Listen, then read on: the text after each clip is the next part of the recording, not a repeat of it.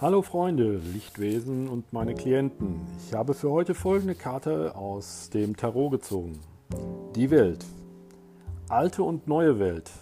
Die Welt steht dir offen. Deine Stärke und deine Aufgabe ist es, dich jetzt ins Zentrum deines Universums zu begeben. Sei nicht länger Randfigur, sondern vereine die ewigen Gegensätze in dir. Wirf Ballast ab, befreie dich daraus und bringe deine aktuellen Aufgaben mit deinen Lebenszielen in Verbindung. Mein Tagestipp für heute, immer schön durchatmen, auch bei Aufregung.